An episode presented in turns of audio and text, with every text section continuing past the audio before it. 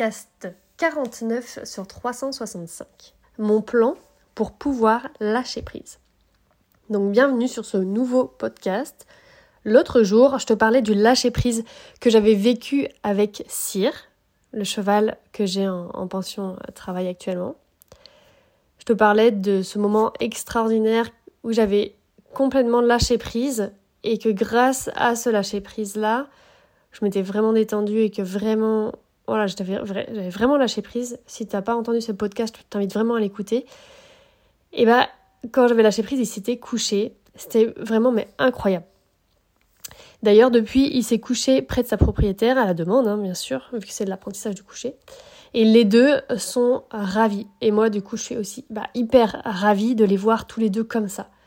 Quelle émotion. Mon job réussi vu ce que j'avais ressenti ce jour-là, c'était vraiment dingue. Je me suis dit, et si j'essayais de mettre un lâcher-prise aussi élevé dans ma vie de tous les jours, genre euh, dans mon quotidien, tu vois. Alors je commence ma journée en essayant de me mettre dans le même état euh, que j'étais avec Cyr.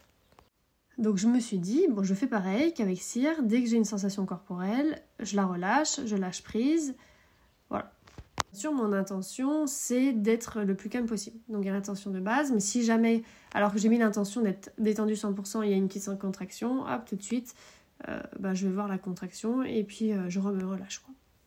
Et ben, tu vas peut-être pas me croire, mais même pas en deux minutes, j'ai commencé ma journée deux minutes, j'ai ressenti que si je lâchais prise, j'allais m'endormir.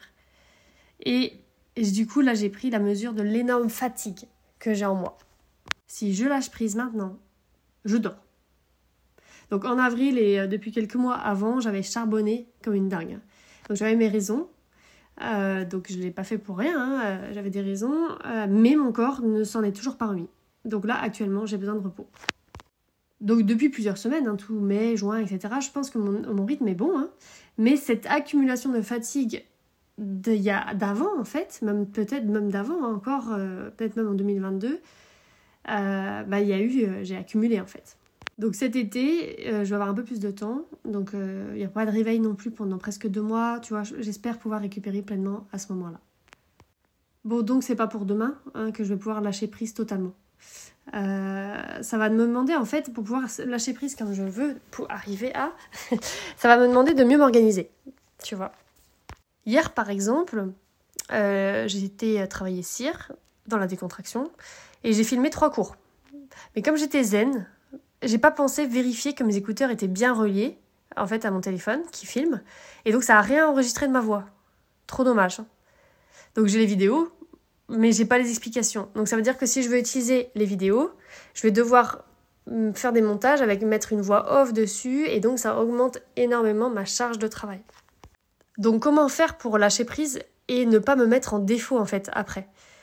Et donc je pense que en mettant des habitudes vraiment, euh, tu vois, carrées, genre par exemple, à chaque fois que je fais un film, vérifier les écouteurs avant de filmer. Voilà, que même si ça se met en automatique normalement, tu vois, en général, il n'y a pas besoin de vérifier.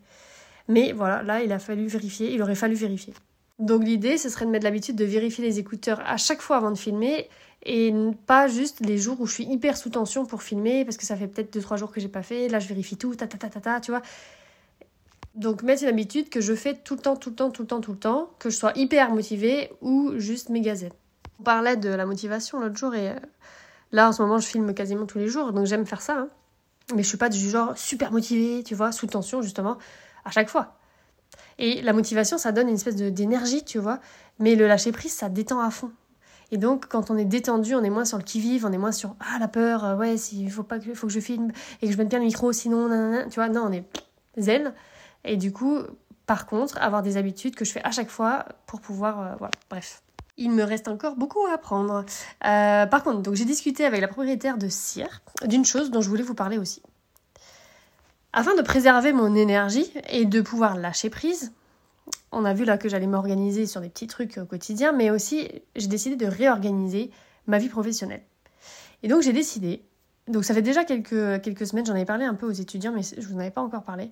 Je ne ferai que maintenant, en tant que pro, ce que je suis la seule à pouvoir faire, ou très peu de personnes dans le milieu du cheval peuvent faire.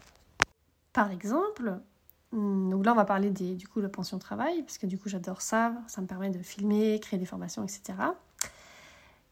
Et donc, euh, parfois, les étudiants, ils me demandent euh, est-ce que tu pourrais monter mon cheval? Est-ce que tu pourrais débourrer mon cheval? Et avant, je faisais. Pourquoi? Parce que je sais le faire. Je sais même très bien le faire. Je connais par cœur comment on le fait. Je pourrais même le faire les yeux fermés si quelqu'un m'indiquait les focus. Et puis c'est pareil pour le travail à pied. De plus en plus de professionnels, et tant mieux, connaissent le travail à pied. Comment déplacer le cheval, comment lui apprendre des exercices, comment voilà, le, débourrer éthologiquement, etc.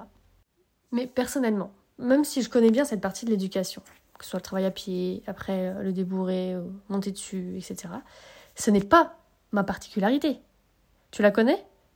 Est-ce que en écoutant chaque jour les podcasts, tu as une idée de ce que c'est?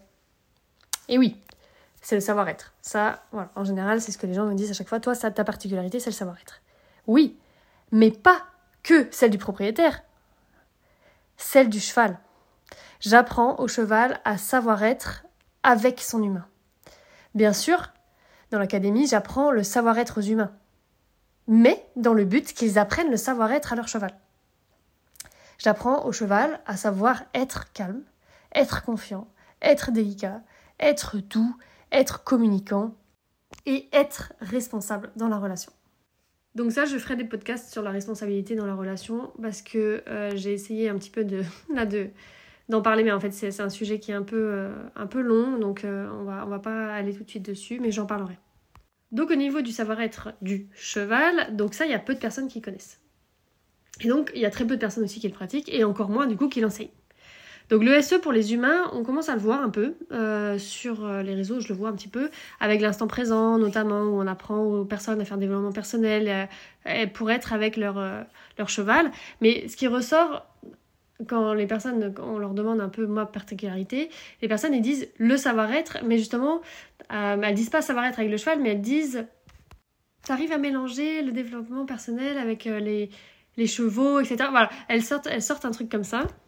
Donc les personnes ont bien conscience que c'est pas juste on fait du développement personnel à côté du cheval et euh, comme on est bien, le cheval est bien. Non, en fait c'est le savoir-être du cheval, tout simplement. Et ça, il y a très peu euh, qui l'enseignent encore aujourd'hui. Et par conséquent, c'est dans cette particularité que j'ai ma pierre à apporter. Tu vois? Donc oui, j'aime beaucoup monter à cheval. Et j'ai adoré, hein, franchement j'ai adoré. Euh, monter le Puras espagnol l'été dernier que j'ai eu au débourrage lui apprendre euh, à être monté et tout. Euh, j'ai adoré. Savoir que quand il est rentré chez lui et qu'il a été, a été monté, que sa propriétaire était vraiment ravie de son petit galop, son départ, etc. J'étais ravie, forcément, j'étais ravie. Oui, mais c'est pas le mois où je l'ai monté, ce cheval-là, qui a compté. C'est le premier mois que je l'ai eu au travail, parce que du coup, j'ai eu trois mois. Le premier mois où j'ai bossé son savoir-être qui a été le plus important justement quand je lui ai appris bah, notamment le, coucher. Parce que à chaque fois je vous en parle, mais je travaille pas que le savoir-être du cheval avec le coucher, mais une partie oui. Une fois la partie savoir-être développée, il aurait très bien pu être débourré par quelqu'un d'autre en fait.